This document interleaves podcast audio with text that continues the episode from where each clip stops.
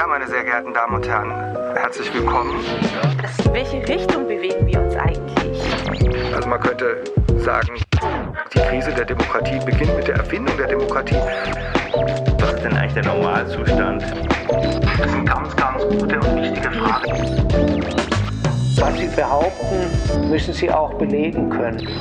Was ist denn nun Demokratie?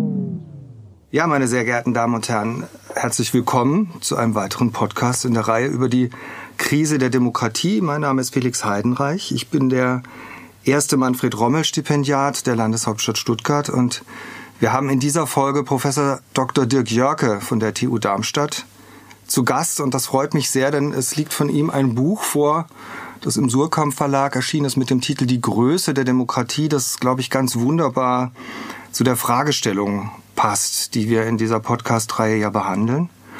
Ich werde Dirk Jörke ganz kurz vorstellen. Ähm, sein Lebenslauf ist geschmückt mit den schönsten Orten, die man sich so äh, denken kann in diesem Bereich. Politische Theorie, die New School for Social Research in New York beispielsweise oder eben die Harvard University in Cambridge, Massachusetts.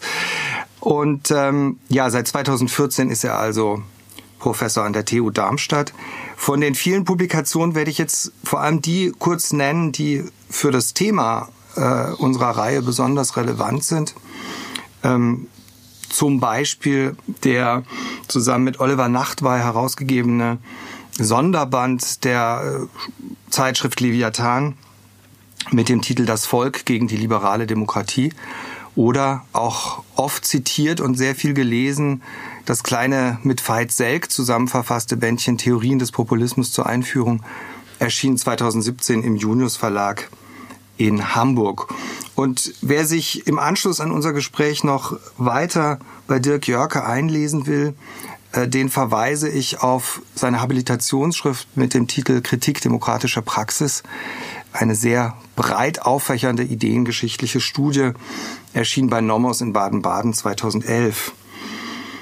Ähm, Im Zentrum unserer Diskussion heute soll aber das Buch stehen über die Größe der Demokratie.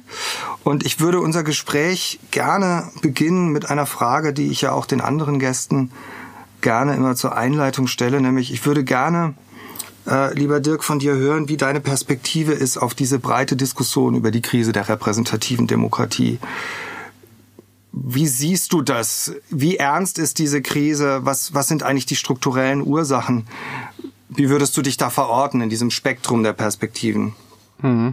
Okay, ja, also erstmal ganz, ganz herzlichen Dank, äh, lieber Felix, für die Einladung und auch die netten Worte zur, zur Einführung. Äh, ich fühle mich sehr geschmeichelt und geehrt. Ähm, die Frage, ja, ist natürlich eine sehr, sehr große Frage. Ähm, ich glaube schon, dass wir es mit einer doch eher zur Besorgnis äh, anlassgebenden Situation zu tun haben, wenn man den Zustand der äh, westlichen Demokratien sich anschaut.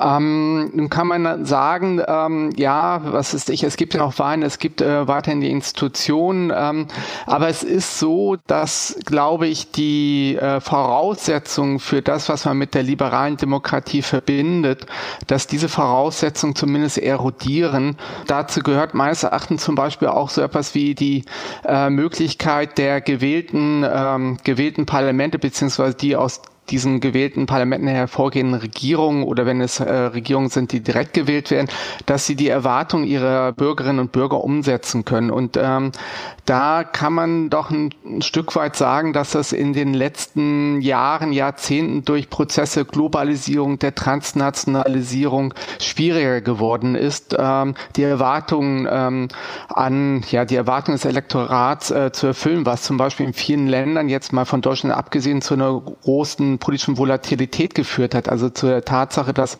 es zu einem recht häufigen Regierungswechsel gekommen ist, worin sich dann halt auch einfach eine Unzufriedenheit der, äh, der Bürgerschaften ausdrückt. Und ich glaube, dass es dafür eine Reihe von strukturellen Gründen gibt, die, wie gesagt, mit Globalisierungs- und Denationalisierungsprozessen zu tun haben. Aber auf der anderen Seite darf man auch nicht vergessen, dass wir ähm, heutzutage ähm, vielleicht auch auf, infolge der Bildungsexpansion einfach eine viel größere Erwartung Erwartungen seitens der äh, Bürgerinnen und Bürger an ihre Regierungen haben. Also es sind so zwei Prozesse, die so ein bisschen gegenläufig sind, die aber mhm. ähm, mit erklären, warum wir gerade in Situationen sind, in der wir sind, dass es halt ähm, vielleicht auch ähm, einen doch in den letzten Jahren äh, deutlichen Rückgang der, der Wahlbeteiligung gegeben hat. Also wenn man jetzt die letzten drei, vier Jahre mal außen vor lässt, wo es äh, wieder einen Anstieg gegeben hat, der wiederum ähm, zu, äh, viel zu tun hat damit, dass es ähm, eine starke Politisierung gibt, wozu auch das beiträgt, was man gemeinhin unter dem Schlagwort Populismus fasst. Also dass es jetzt äh, äh, mhm. Parteien mhm. gibt, die ähm, sich von dem sogenannten Mainstream äh, distanzieren und vielleicht auch eine Ansprache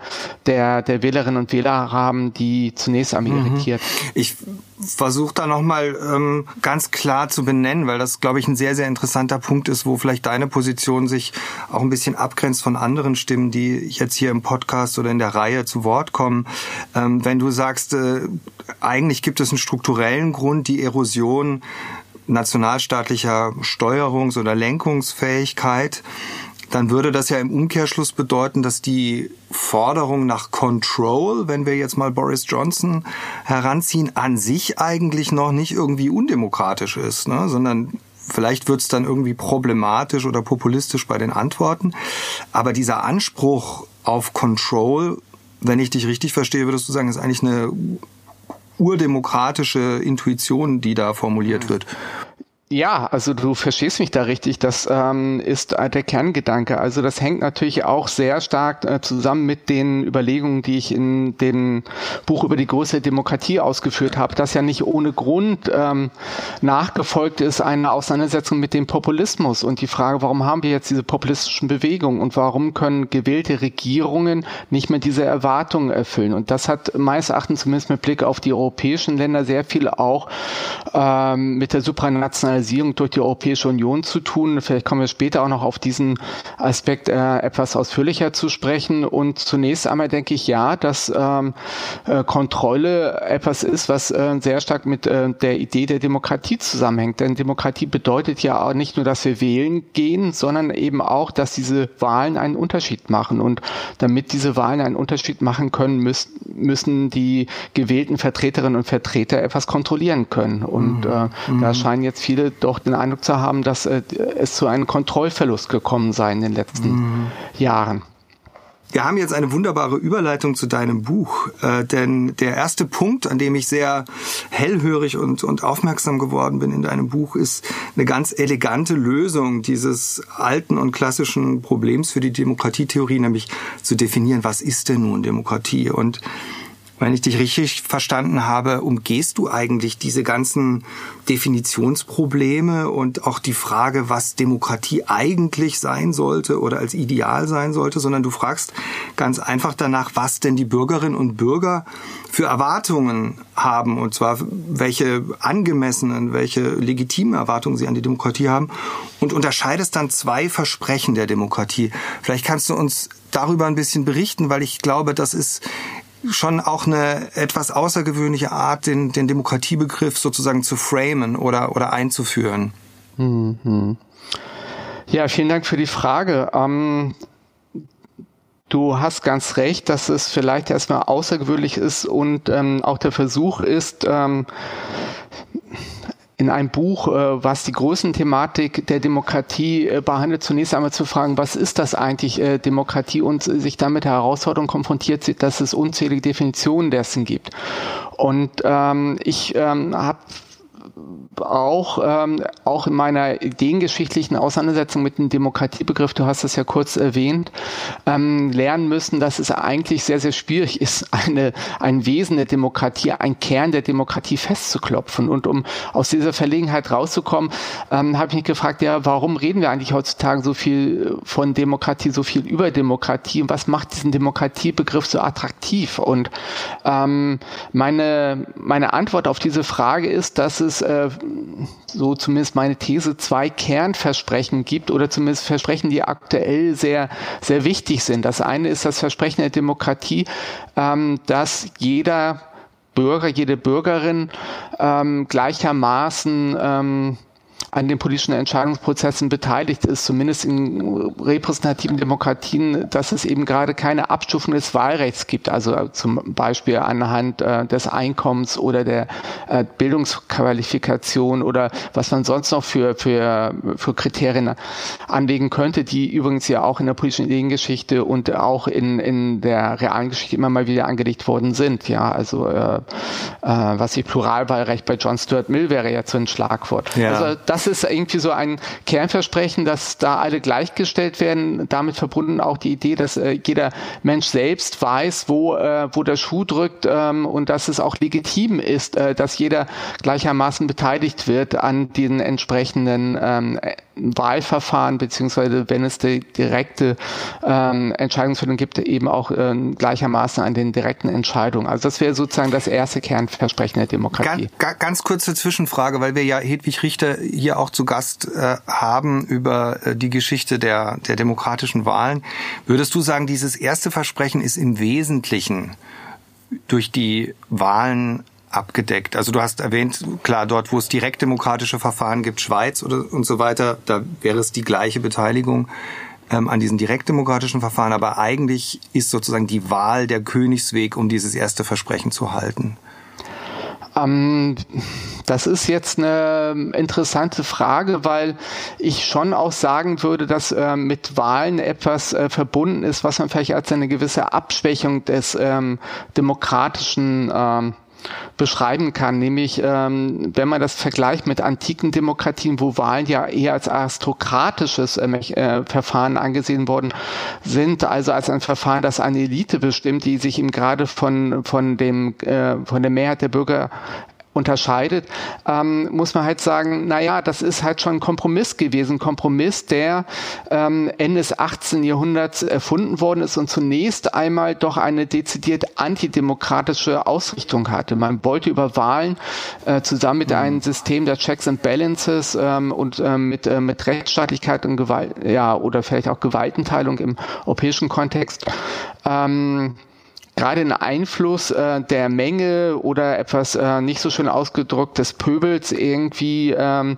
äh, vermindern, ja, und äh, dass man deswegen eher auf das elitäre Verfahren von Wahlen gesetzt hat. Dann kam es aber im 19. Jahrhundert zu Wahlrechts und dann vor allem auch im 20. Jahrhundert zu Wahlrechtsausweitung und auch zur Entwicklung der Parteiendemokratie, so dass sich die Konstellation verändert hat. Und ähm, um auf deine Frage eine Antwort zu geben, würde ich sagen, dass ähm, prinzipiell das schon eine sehr gute Lösung ist, vorausgesetzt äh, eben, dass die gewählten Vertreterinnen und Vertreter auch tatsächlich über die Kompetenzen und die äh, Macht verfügen, die ja den Wählerwillen umzusetzen. Da sind wir jetzt wieder bei dem, was wir eingangs diskutiert haben. Also in der Theorie ja, in der Praxis würde ich mit Blick auf etablierte Demokratien in Europa beispielsweise sagen, dass es nur eingeschränkt der Fall ist. Ich glaube, damit kämen wir dann zum zweiten Versprechen. Äh, also wenn die Wahlen äh, sozusagen eine mögliche Antwort sind auf das erste Versprechen zu antworten, dann wäre jetzt die Frage, was genau ist das zweite Versprechen? Und hier, glaube ich, gehst du jetzt über das hinaus, was viele unserer Kolleginnen und Kollegen als zwingendes Element von Demokratie bestimmen würden. Mhm. Okay, ich fange mal so an. Ähm, es gab ja 2011 ähm, die Demonstrationen im arabischen Raum, äh, Demonstrationen äh, mit der Forderung mehr Demokratie. Und ähm, diese Demonstrationen waren geprägt von einer ja auch ähm, durchaus gut ausgebildeten Mittelschicht, die aber ein Stück weit ähm, das Gefühl hatte, dass, äh, dass sie unter die Räder gerät. Ja, und gleichzeitig äh, war damit verbunden die Hoffnung auf, ähm, auf ähm, Demokratie. Also, also es, es war einerseits ein sozialer Protest und andererseits ein Protest gegen autokratische Regierung. Das Gleiche, glaube ich, ähm, kann man sehen, wenn man oder konnte man sehen, wenn man sich die äh, Protestbewegung Ende 1980er Jahre in Osteuropa angeschaut hat. Auch dort waren äh, einerseits die äh, Forderungen nach mehr Demokratie, aber ich glaube auch, dass äh, damit zusammenhing äh, die Forderung, naja, dass, dass es einem auch besser geht, dass es vor allem auch sozial besser gehen würde. Also es ist diese beiden Dimensionen wurden, glaube ich, äh, mit, ähm, mit der Forderung ähm, nach einer Demokratisierung der jeweiligen äh, politischen Systeme verbunden. und es ist vielleicht ein Stück weit die Enttäuschung dieser, dieser beiden Versprechen, also einerseits das Versprechen, dass man tatsächlich mitbestimmen kann, aber gleichzeitig aber auch die Erwartung, dass diese Mitbestimmung an den politischen Prozessen, die demokratische Mitbestimmung etwas verändert und zwar in einem positiven Ende für einen selbst und nicht nur, dass man irgendwie ähm, ja als gleicher Bürger wertgeschätzt wird, sondern dass man tatsächlich auch im Portemonnaie zum Beispiel oder bei den Karrierechancen etwas davon hat. Das glaube ich, diese Enttäuschung, diese Hoffnung erklärt auch viel, warum wir es ähm, aktuell mit dieser dieser Phase irgendwie der vielleicht auch der einer Fundamentalisierung im arabischen Raum einerseits und auch mit dem Populismus im Osteuropa, dem Erstarken des Populismus in Osteuropa auf der anderen Seite zu tun haben. Und ähm, dieser Eindruck äh, bzw. diese Beobachtung habe ich jetzt nochmal rückgespiegelt an eine Auseinandersetzung mit der Geschichte des Demokratiebegriffs im 18., späten 18. und vor allem frühen 19. Jahrhundert. Das Interessante ist, dass damals ähm, Demokratie sehr stark mit der Forderung nach mehr sozialer Teilhabe, mehr sozialer Gleichheit äh, verbunden wurde. Zum Beispiel auch von jemandem wie Otto von Bismarck, den späteren Reichskanzler, der in einer Rede vor dem äh, preußischen Landtag von den Versprechungen der Demokratie geredet hat und äh, diese Versprechen der Demokratie halt abgelehnt hat, weil sie eben gerade auch mit, äh, äh mit der Forderung nach mehr sozialer Teilhabe, mit mehr sozialer Gleichheit ähm, einhergingen. Und diese Dimension des Demokratiebegriffs ist, glaube ich, auch wenn sie in der zweiten Hälfte des 1900 von einer stärker liberalen Interpretation, die mehr eben auf äh, Wahlen setzt, die mehr auf ähm, vielleicht auch Rechtsstaatlichkeit setzt und Gewaltenteilung setzt, also diese soziale Dimension gar nicht mehr so stark drin hat. Die ist aber trotzdem, so denke ich, ähm, weiterhin ähm, verbunden mit, äh, mit äh, dem, was äh, Bürgerinnen und Bürger von Demokratie erhalten. Die erwarten, sie erwarten also tatsächlich so meine, äh, meine äh, Vermutung, meine Beobachtung, dass über demokratische Verfahren auch ihr Leben irgendwie sich verändert, verändert. und zwar hin zum mhm. Besseren. Mhm. Und das hat eine soziale Dimension. Mhm. Ich glaube, das ist ist ein ganz zentraler Punkt, denn das bedeutet ja, dass eine wachsende Vermögensungleichheit a priori für die Demokratie ein Problem ist. Und zwar unabhängig davon, ob gleichzeitig die liberalen Abwehrrechte und die Rechtsstaatlichkeit weiter gewährt sind. Eine liberale Gegenposition würde ja argumentieren, solange die liberalen Abwehrrechte gewährt sind, Wahlen stattfinden, der Rechtsstaat geschützt ist, muss uns eine wachsende, vielleicht auch eskalierende Vermögensungleichheit gar nicht beunruhigen. Und du würdest sagen, da gibt es sozusagen einen logischen Konnex. Man kann diese beiden Seiten nicht einfach auseinanderschneiden.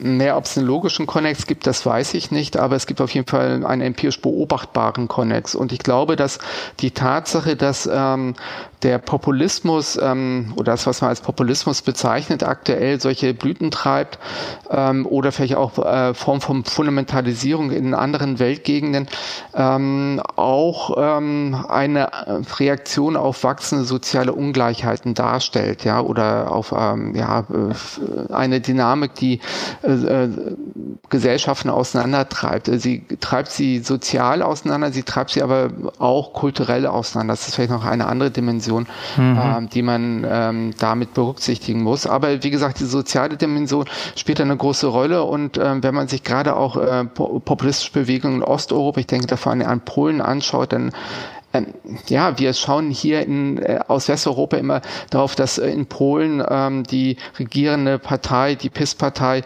äh, die liberalen Grundrechte mit Füßen tritt. Das tut sie auch, aber trotzdem wird sie gewählt weiterhin und äh, hat eine breite Unterstützung.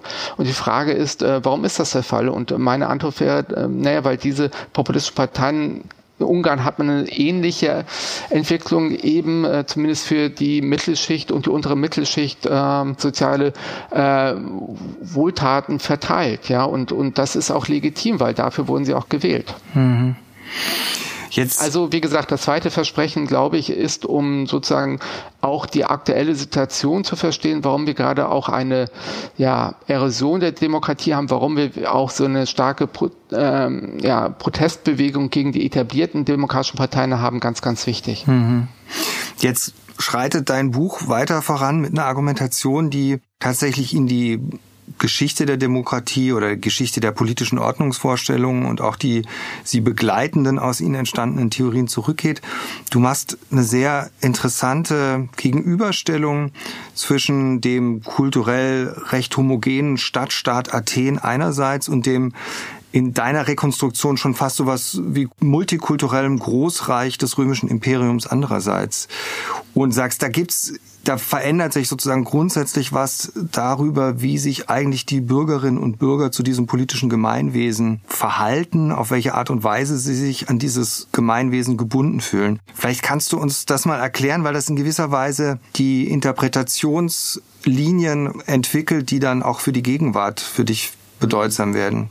Also zunächst einmal muss man, glaube ich, ähm, klarstellen, dass Athen bzw. die attische Demokratie äh, damals im griechischen Raum eine Megapolis war. Also es war das multikulturelle Zentrum, ja. Also insofern ähm, kann man das jetzt nicht ähm, sagen, okay, da, da herrscht jetzt einfach nur große Homogenität, sondern es war vergleichsweise heterogen und ähm, davon zeugt zum Beispiel auch die äh, Totenrede von Perikles, die Thukydides uns so wunderbar überliefert hat. Ne? Also dass er da auch gerade so die Freiheit und kulturellen Errungenschaften Athens feiert. Nichtsdestotrotz ähm, war äh, die Bürgerschaft in Athen damals auf die männlichen Vollbürger begrenzt. Ja, ähm, das waren ungefähr 30.000 Bürger bei ähm, einer Einwohnerschaft von glaube 130.000 ungefähr. Das schwankte natürlich auch im Laufe der, ähm, der Jahrzehnte und Jahrhunderte. Und das Interessante ist, äh, wenn man jetzt äh, die Reflexion der damaligen demokratischen Praxis, wie sie uns vorliegt, wie sie vor allem von Aristoteles überliefert worden ist, sich anschaut, dann ähm, sagt er, naja, die Demokratie in Athen zeichnet sich dadurch aus, dass man wechselseitig äh, regiert und regiert wird, ähm, worauf er auf die damalige Praxis anspielte, einen extrem hohen Anteil ähm, an, an politischer politischer Beteiligung aufgewiesen hat, natürlich bezogen auf, auf, die, auf die Vollbürger. Ähm, und das macht auch seine Definition des Bürgers aus. Äh, Bürger ist derjenige, der sich politisch beteiligt. Wenn man jetzt rübergeht nach Rom, Mhm. Ähm, und zwar schon gegen Ende der Republik und sich Cicero anschaut, dann hat ein ganz anderes Bürgerverständnis. Äh, Bürger ist für ihn eine Rechtsgemeinschaft und ähm, die Frage der politischen Beteiligung der Bürger spielt bei ihnen keine große Rolle. Ähm, und Cicero ist auch ein Anhänger nicht einer Demokratie, sondern einer Mischverfassung, einem starken Primat ähm, der, der Aristokratie, äh, der, äh, der, der Oberklasse.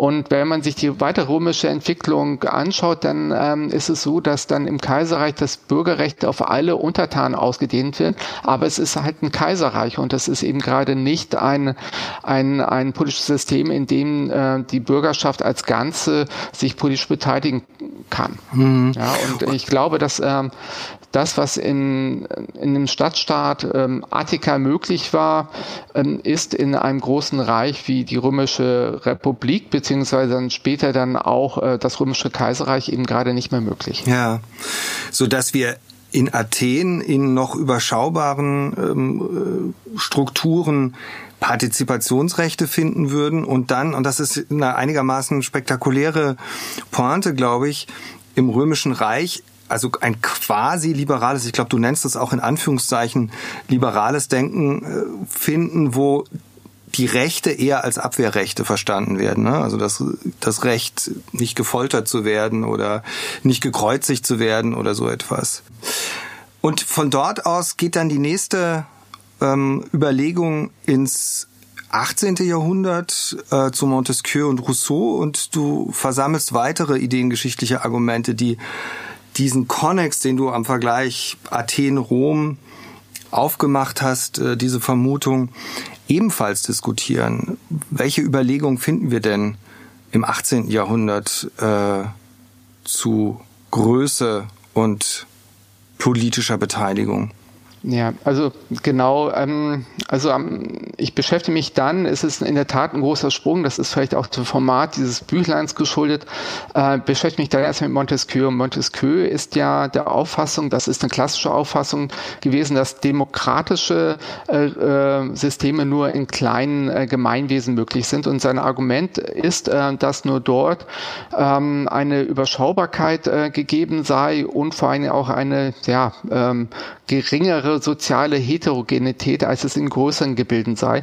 In größeren Gebilden würde es äh, zwangsläufig aufgrund der damit verbundenen ökonomischen Dynamik, also es handelt zwischen den Landesteilen halt zu sozi äh, sozialen Unterschieden kommen ähm, im Reichtum und ähm, das würde dann auch die Tugendhaftigkeit zersetzen.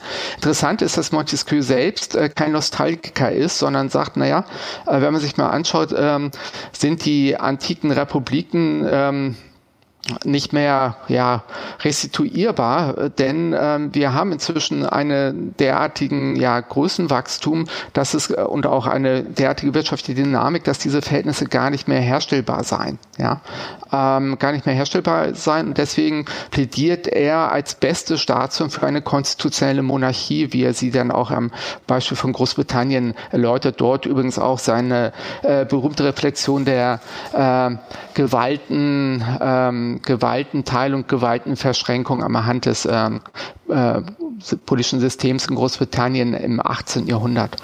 Ähm, Rousseau mhm. folgt ähm, Montesquieu in der Auffassung, dass es äh, vor allen Dingen ähm, kleine Republiken sind, die sich vielleicht ähm, freiheitlich regieren lassen. Ähm, er sagt aber auch, und das ist interessant im Kontrast sozial, ähm, dass das eigentlich gar nicht mehr so richtig realisierbar sei. Einzig äh, mit Blick auf Korsika könne man sich das noch vorstellen, dass es äh, tatsächlich eine Republik geben würde, wo die Menschen also wirklich im klassisch republikanischen Sinne republikanisch äh, regieren könnten.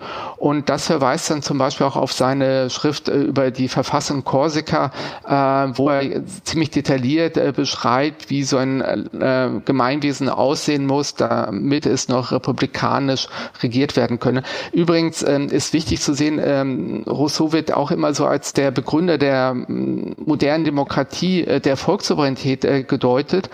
Ähm, er selbst ist zumindest mit Blick auf die Regierungsform eher jemand, der sich tatsächlich dann doch an ähm, an der römischen Republik orientiert, also stärker ähm, Ideen einer Mischverfassung auch ähm, aufgreift. Aber ganz zentral ist für ihn der Gedanke, dass ähm, die Entscheidungsfindung, also die Gesetzgebung durch die Versammlungsdemokratie ähm, erfolgen muss. Also ähm, die Ideengeschichte ist immer ein bisschen komplizierter, als ähm, man das äh, so schnell auch rekonstruieren kann. Die nächste Station in deiner ideengeschichtlichen Rekonstruktion ist dann die amerikanische Debatte zwischen den Federalists und den Anti-Federalists. Und da schien mir deine zentrale Pointe zu sein, dass du herausarbeitest, dass wir bei den Anti-Federalists schon recht plausible Argumente dafür finden, dass mit der Ausdehnung, der räumlichen Ausdehnung des politischen Gemeinwesens aristokratische Elemente tendenziell stärker werden. Mit aristokratisch meine ich jetzt nicht im engeren Sinne aristokratisch, sondern dass sich zum Beispiel auch der Repräsentationsbegriff verschieben kann. Könntest du darüber noch sprechen? Denn das würde ja, wenn wir dann gleich auf die EU zu sprechen kommen, bedeuten, dass auch eine bestimmte Vorstellung von Repräsentation für so große politische Gemeinwesen wie die EU naheliegend sind oder sich in gewisser Weise aufdrängen.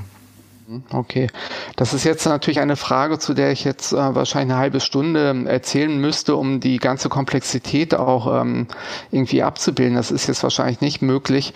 Ähm, Versuche das äh, vergleichsweise kurz zu machen und jetzt nicht irgendwie nochmal irgendwie äh, bei 1776 anzufangen und so weiter und so fort. Es ging ja damals um die Frage, ob äh, die 13 US-amerikanischen Republiken sich zu einem neuen Gemeinwesen zusammenschließen, äh, zur der ja, United States of America America ähm, und äh, sich eine neue Verfassung geben. Und das, die entscheidende Frage, worum es damals ging, war letztlich, ähm, wie stark ist das Gewicht der Zentrale? Und hier mhm. kann man tatsächlich auch ähm, wirklich eine wunderbare ähm, Parallele zur aktuellen Debatte über die Ausgestaltung der Europäischen Union sehen. Äh, deswegen empfehle ich allen, äh, die sich mit der Europäischen Union beschäftigen wollen, sich diese Debatte anzuschauen. Ähm, was ist jetzt das Argument der Federalists, vor allen Dingen von Madison im berühmten zehnten Artikel Artikel der Federalist Papers. Da sagt er, dass äh, die Größe des neuen Systems äh, verhindert, dass es zu so etwas, äh, was ähm, ja, was man vielleicht später als Tyrannei der Mehrheit bezeichnet hat, äh, Tocqueville zum Beispiel. Also die ähm, Auffassung, dass in einem großen System es weniger wahrscheinlich ist, dass es äh, zu einer ähm, zum Aufbegehren des Mobs der, der Menge kommt, ähm, natürlich mit dem Hintergrund der Frage, dass ähm, dieser Mob, die Menge, so ähm, muss man Madison lesen, ähm, Umverteilung einfordert. Es ging damals sehr stark, auch da wieder eine äh, große Parallele zur heutigen Situation, auch auf die Frage der, der Schuldenpolitik. Der, wer zahlt die Schulden? Ja, wer zahlt die Schulden der, der überschuldeten Kleinfarmen? Müssen selbst dafür aufkommen, mhm. Äh, setzen wir mhm. Inflation, äh, worunter dann die ähm, Wohlhaben darin zu leiden hätten, die die Schuldscheine ausgegeben haben, etc. pp. Also auch das waren die Fragen, die damals verhandelt worden sind. Und das Argument von äh, Madison war, dass je größer das System ist, umso wahrscheinlicher sei, dass äh, diese Forderung ähm, der, ja, der gemeinen Bürger, dass die eingehegt werden könnten. Und zwar, wie er sagt, durch die wahren Wächter des öffentlichen Wohls, worunter er die Vertreter, wie er es auch bezeichnet, der natürlichen Aristokratie versteht. Also die Menschen, die über ja, höhere Bildung verfügen, die aber vor allem auch über mehr Reichtum verfügen. Ähm, das ist genau das mhm, Argument, mhm. ähm, das ähm, Madison stark macht mit Blick, warum ähm, man diese große, mhm. ähm, äh, große, das große Herrschaftsgebilde bevorzugen sollte. Und das spricht er interessanterweise ziemlich offen aus. Ja, äh, also insofern lesen Sie das. Äh, das ist äh, sehr, sehr bezeichnend. Und das heißt, ähm, wir haben hier eigentlich schon ganz klar auch die These im Raum stehen, dass es einen Zusammenhang gibt, vielleicht nicht einfach einen direkten kausalen Zusammenhang, aber doch irgendwie ähm, eine Korrelation, die läuft von der Größe von Demokratien zur Demokratiequalität. Dass zu große Demokratien es sich schwer machen, die Bürgerinnen und Bürger angemessen beteiligen zu können. Ähm, du hast dann im nächsten Kapitel eine ausführliche Auseinandersetzung mit den empirischen Befunden. Das können wir nicht alles jetzt im Einzelnen durchgehen, obwohl das sehr, sehr spannend ist. Aber vielleicht kannst du uns möglichst kurz zusammenfassen, was man denn dann sieht, wenn man tatsächlich jetzt einfach mal dieser Hypothese folgt und einfach mal durchschaut mit den entsprechenden Demokratieindizes und Partizipationsindizes, wie sich das zueinander verhält. Hm, also zunächst einmal sieht man, dass Wirklichkeit äh, komplex ist als die Theorie. Ähm, das ist eine Erkenntnis, die wir als äh, Politikwissenschaftler immer wieder äh, machen müssen. Ähm, und dann versuchen wir diese Wirklichkeit wieder theoretisch einzufangen. Ähm, das habe ich ein Stück weit versucht in diesem Kapitel. Und zunächst einmal sehen wir, dass ähm, entgegen einer Erwartung vor allen Dingen kleine Staaten eine Tendenz zur liberalen äh, Form der Demokratie aufweisen. Und ich mache das anhand der Erhebung von Freedom House, einer US-amerikanischen Nichtregierungsorganisation, die äh, sehr stark ein liberales Demokratieverständnis ähm, äh, voraussetzen beziehungsweise als Maßstab äh, benutzen und dann die Staaten in der in der Welt klassifizieren. Und da ist es so, je äh, kleiner ein Staat ist, umso wahrscheinlicher ist, dass es sich zu einer liberalen Demokratie entwickelt hat.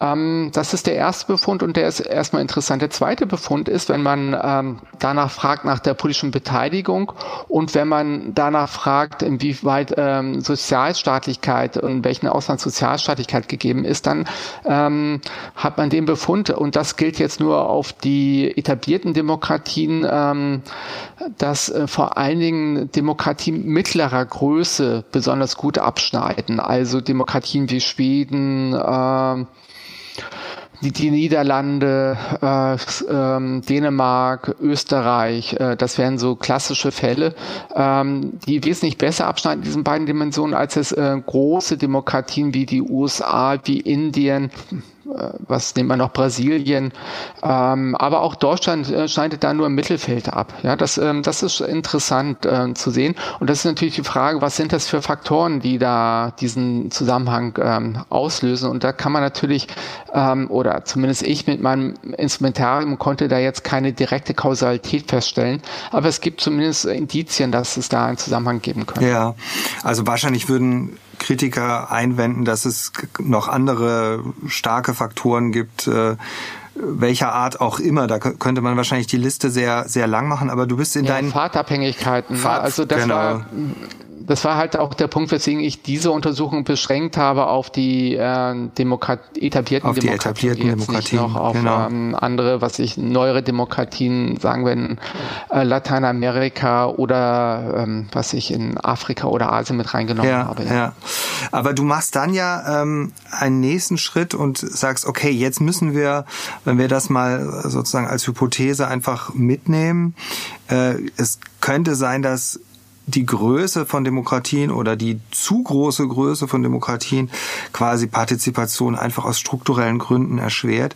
dann müssen wir nochmal neu auf die EU oder vielleicht überhaupt auf den Prozess der europäischen Integration blicken. Und das will ich nur ganz kurz erwähnen, dass das jetzt natürlich in einem Kontext stattfindet, in dem eigentlich ja Europäisierung oder die europäische Lösung oder so, zumindest in der deutschen Debatte, von sehr vielen Parteien, von der großen Mehrheit der Parteien immer als der Königsweg sozusagen beschrieben wird, ne? Die, der Weg der europäischen Integration. Ähm, der scheint bisher immer nur eine Richtung gekannt zu haben. Dann kam der Brexit und äh, der Aufstieg der, der Populisten, die da sehr große Fragezeichen dran gemacht haben. jetzt trägst du eine Kritik an der EU vor, die, und das ist, glaube ich, ganz wichtig, nochmal zu betonen und, und klar zu machen, die eben nicht irgendwie mit Schaum vor dem Mund vorgetragen wird, sondern die also mit kühlen Argumenten kommt und die jetzt, wenn ich dich richtig verstehe, ja auch nicht grundsätzlich irgendwie der Idee der europäischen Integration oder dem Wertekanon äh, feindlich gegenübersteht, sondern sagt, Moment, wir laufen hier Gefahr, uns etwas vorzumachen und wir sollten nochmal uns die Zeit nehmen, hier gründlich darüber nachzudenken, was wir hier genau machen. Vielleicht kannst du mal äh, einfach kurz skizzieren, wie man aus dieser Perspektive dann auf den Prozess der europäischen Integration schaut. Hm, okay. Also danke, dass du es äh, erwähnt hast. Ähm, das wäre mich ein Missverständnis. Mir geht es jetzt nicht um ähm, eine pauschale EU-Kritik, ähm, sondern ähm, grundsätzlich, und ich hoffe, das wird auch im weiteren Verlauf des Buches deutlich, äh, denke ich, dass wir auf jeden Fall supranationale Zusammenarbeit brauchen und dass diese supranationale Zusammenarbeit in vielen Bereichen essentiell ist. Ähm, aktuell, wir sprechen jetzt ja im Mai 2020, die Corona-Krise, ähm, so ein Virus macht ja nicht äh, an Grenzen halt. Ja, das ist, ist äh, völlig unbenommen. Die Frage, die ich mich gestellt habe, ist, warum ist es so schwierig mit der Demokratisierung der Europäischen Union? Äh, wir haben seit 20, 30 Jahren in der Politikwissenschaft eine sehr intensive Debatte und es gibt ja immer wieder neue Vorschläge, äh, wie man das Ganze demokratisch gestalten kann. Und ich muss sagen, ähm, insgesamt ähm, gibt es zwar eine hohe Zustimmung bei vielen Bürgerinnen und Bürgern Europas ähm, zu, äh, zur Europäischen Union, aber wenn man sich mal anschaut, äh, die Beteiligung an Wahlen, ähm, zum Europäischen Parlament ist doch ähm, sehr stark eher von nationalen Debatten geprägt. Es ähm, gibt keine europäischen, also zumindest äh, wenn man mal von, von äh, sehr akademischen Debatten absieht, keine europäischen Medien. Es gibt im Grunde sehr große Unterschiede in den jeweiligen Entwicklungsgraden ähm, der Länder der Europäischen Union, also was ich Nord, Süd und, und Osteuropa, ähm, die sind äh, ökonomisch unterschiedlich stark und sie haben auch unterschiedliche kulturelle Ausprägungen. Und all das sind äh, meines Erachtens Faktoren, die einer ähm, Demokratisierung, so wie wir sie verstehen, also mit unserem nationalstaatlich gebildeten äh, Demokratiemodell,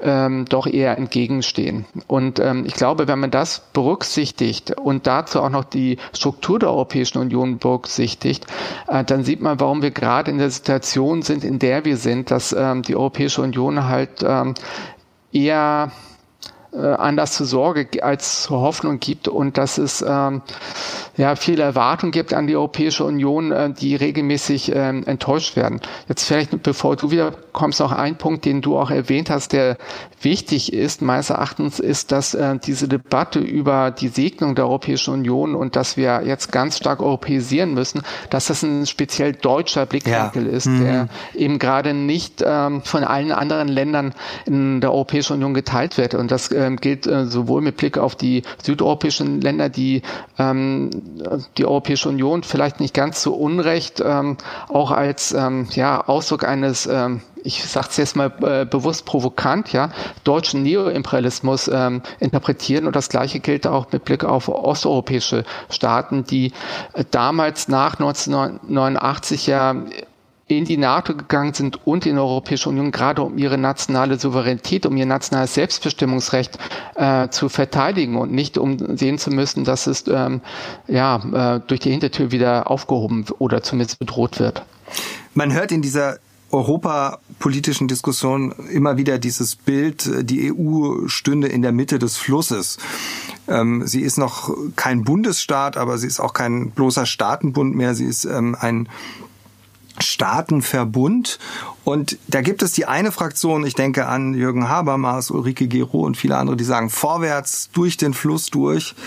Und du sagst eigentlich, nein, wir müssen noch mal aus diesem Fluss raus, wenn ich dich richtig verstehe. Und wir müssen, und das ist schon einigermaßen, äh, zumindest im deutschen Kontext, äh, natürlich nicht im äh, Kontext anderer europäischer Nationalstaaten, aber im deutschen Kontext eine außergewöhnliche These. Du sagst, Demokratie und Nation hängen irgendwie zusammen. Wir müssen uns einfach eingestehen, dass eine demokratische Willensbildung letztlich auf der Ebene der Nation ablaufen wird. Vielleicht kannst du das nochmal uns ein bisschen erläutern oder mich auch korrigieren in meiner Rekonstruktion deines Arguments, falls ich, falls ich da den Bogen überspannt haben genau, sollte. Genau. Also, ähm vielleicht insoweit ähm, nicht ganz übereinstimmt, als ich jetzt aus dem Fluss nicht aussteigen möchte. Ich möchte ihn vielleicht ein bisschen enger machen, vor allen Dingen möchte ich ihn etwas verlangsamen. Ja, also ich möchte ihn verlangsamen, vielleicht ein paar mehr Schleifen einbauen. Ähm, vor allen Dingen geht es mir darum, dass diejenigen ähm, Institutionen, die demokratisch stark legitimiert sind, das sind die nationalstaatlichen Parlamente, dass sie wieder mehr ähm, Gestaltungsspielräume bekommen. Also vor allen Dingen auch mit Blick auf äh, wirtschaftliche Prozesse und, und auch Währungspolitik politische Entscheidungen. Da ist ja ähm, gerade in diesen Bereichen sehr, sehr viel supranationalisiert worden und äh, wie ich denke auch in einer Art problematischen Art und Weise. Ähm, also Nationalstaat ähm, ist äh, eine Form, die gewachsen ist und mir fällt aktuell nicht wirklich eine bessere Alternative äh, dazu ein, um sozusagen einen Kern der demokratischen Gestaltungsfähigkeit äh, zu bewahren. Ich glaube eben gerade aus strukturellen Gründen, dass es auf der europäischen Ebene nicht möglich ist und dass eine weitere Aufwertung ähm, der Europäischen Union mit Hinblick äh, Entwicklung hin zu europäischen Bundesstaat zu einer Enddemokratisierung führen würde, nämlich weil es sich dann um eine Demokratie der wenigen handeln würde. Also zum Beispiel Sprache. Sprache ist ähm, etwas, also die Lingua Franca in Europa wäre dann das ähm, Englische, aber wer kann sich schon so richtig elaboriert auf Englisch ähm, ausdrücken? Wer liest regelmäßig englische Nachrichten? Ähm, das sind wenige und insofern würde eine Demokratisierung der Europäischen Union äh, auf eine Oligarchisierung hinauslaufen und wie ich denke auch ähm, mit starken Legitimitätsverlusten einhergehen, noch stärker als wir sie aktuell beobachten können. Hm. Ich würde ja. gerne einen Punkt da noch sozusagen markieren, ohne jetzt selber äh, zu dieser Diskussion äh, unbedingt Stellung nehmen zu wollen. Aber es gibt ja eine, in der europapolitischen Diskussion eine Diskussion darüber, ob tatsächlich die Übertragung von Souveränitätsrechten von der nationalstaatlichen auf die europäischen Ebene ein Nullsummenspiel darstellt. Ne? Ich glaube, die Befürworter einer weiter sich vertiefenden europäischen Integration würden immer antworten, naja, die EU, die hilft uns ja nur, unsere europäische Souveränität auszuüben. Das ist ja gar nicht so, dass die Souveränität da abwandert, sondern nur über die EU können wir in einem globalen Umfeld, wo sich USA und China so verhalten, wie sie es tun, überhaupt noch Souveränität ähm, ausüben das vielleicht nur so als Differenz, das, und das ist, glaube ich, sehr interessant auch in deinem Buch, weil du ja doch sowas wie eine Vision einer Konföderation europäischer Staaten entwickelst. Du schneidest da die Politikfelder sehr klar auseinander und sagst, ja klar, in manchen Politikbereichen brauchen wir tatsächlich Europäisierung, aber das bedeutet nicht, dass wir unsere Demokratien an sich vollständig europäisieren müssen. Vielleicht kannst du dazu noch was sagen, weil das, glaube ich, eine sehr ja, ähm, wichtige These ist, äh, dass man diese Politikfelder so trennen kann. Äh, du hattest ja eben gerade äh, bei deiner Frage von Souveränität gesprochen, aber eben gerade nicht von demokratischer Souveränität. Und vielleicht verbirgt sich dahinter auch eine, eine Intuition, mhm. dass demokratische Souveränität in ähm, der auf der supranationalen Ebene schwer zu realisieren sei. Das wäre zumindest meine Vermutung aufgrund des nicht vorhandenen Bedeutungsraums, ähm, der nicht vorhandenen gemeinsamen Sprache, aber auch der Schwierigkeit in so einem großen Raum tatsächlich die politischen Eliten ähm, demokratisch zur Rechenschaft zu ziehen. Ja, es gibt ja verschiedene ähm, Strategien, mit Hilfe dessen es auch zu so etwas wie einer Entpolitisierung kommt. Ähm, wichtig ist, äh, um jetzt auf deine Frage zurückzukommen, ähm, dass ich äh, mich gefragt habe, naja, woran liegt es daran, dass es äh, die Europäische Union, obwohl viele Politikbereiche eben nicht supranationalisiert sind, trotzdem halt so, ein, so eine große Macht entfalten kann. Und meines Erachtens liegt es daran, dass es ähm, dabei vor allen Dingen äh, zu einer wirtschaftlichen Integration gekommen ist, eine wirtschaftliche Integration, wo infolge auch der europäischen Verträge viele wirtschaftliche, wirtschaftspolitische Grundentscheidungen schon vorher entschieden sind. Ja, also ich äh, nenne mal ein Beispiel, dass äh, das äh, mir wichtig ist, äh, das im Buch auch häufiger angesprochen wird. Das ist der Artikel 63 ähm, der äh, äh, des Vertrages über die Arbeitsweise der Europäischen Union. In gewisser Weise kann man sagen, das ist äh, das Kleingedruckte. Es gibt zwei Verträge. Es gibt einen Vertrag über die Europäische Union. Es gibt dann äh, das Kleingedruckte Vertrag über die Arbeitsweise der Europäischen Union. Und dort sind ähm, unter anderem die wirtschaftlichen oder die vier Freiheiten ähm, festgelegt, also die Freiheit des Verkehrs von Dienstleistungen, Personen, Kapital und Waren.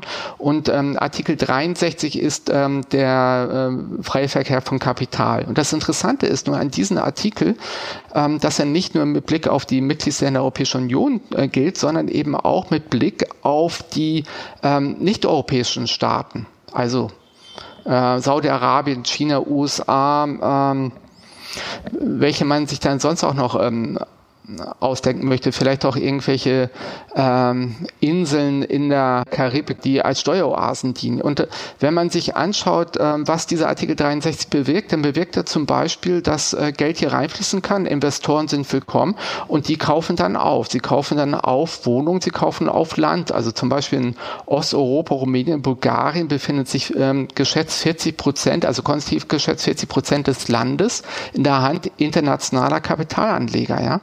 Ähm, und das ähm, ist natürlich ein ganz großer Einschnitt in die Fähigkeit auch äh, von Ländern wie Bulgarien, Rumänien eine vernünftige äh, Wirtschaftspolitik zu betreiben, ja, weil man dann diesen Investoren so stark ausgeliefert ist. Und ähm, ich mache es jetzt ein bisschen kurzer, kürzer. Ähm, und ähm, die Überlegung, ähm, die ich in diesem Buch entfalte, es ist, ja, es ist ein Entwurf, es ist eine, vielleicht auch eine Utopie, ist halt gerade mit Blick auf ähm, die wirtschaftspolitischen ähm, Kompetenzen wieder die nationalstaatliche Ebene zu etwas mehr zu stärken. Ja, wunderbar. Ich glaube, wir können an dieser Stelle Schluss machen und ich hoffe, dass die Hörerinnen und Hörer Lust bekommen haben, ähm, dein Buch zu lesen in den, in den Show Notes. Ich werde auch eine Liste machen als PDF, wo nochmal alle Angaben genau drinstehen.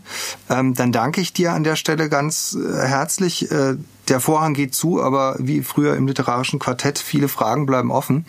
Wir könnten vermutlich äh, problemlos noch eine Stunde diskutieren. Aber ich finde, wir haben einen wunderbaren Einblick bekommen. Und deshalb danke ich dir ganz herzlich und äh, freue mich, wenn Sie, liebe Hörerinnen und Hörer, Lust haben, auch weitere Folgen sich anzuhören. Ja, auch von meiner Seite nochmal ganz, ganz herzlichen Dank an dich, äh, Felix, für die Einladung und dieses wunderbare Gespräch. Dies war eine Folge des Demokratie-Podcasts, produziert vom Stadtpalais Stuttgart. Am Mikrofon war Felix Heidenreich. Und für die technische Umsetzung danke ich Jens Baumgart vom Studio Stutt.io hier in Stuttgart.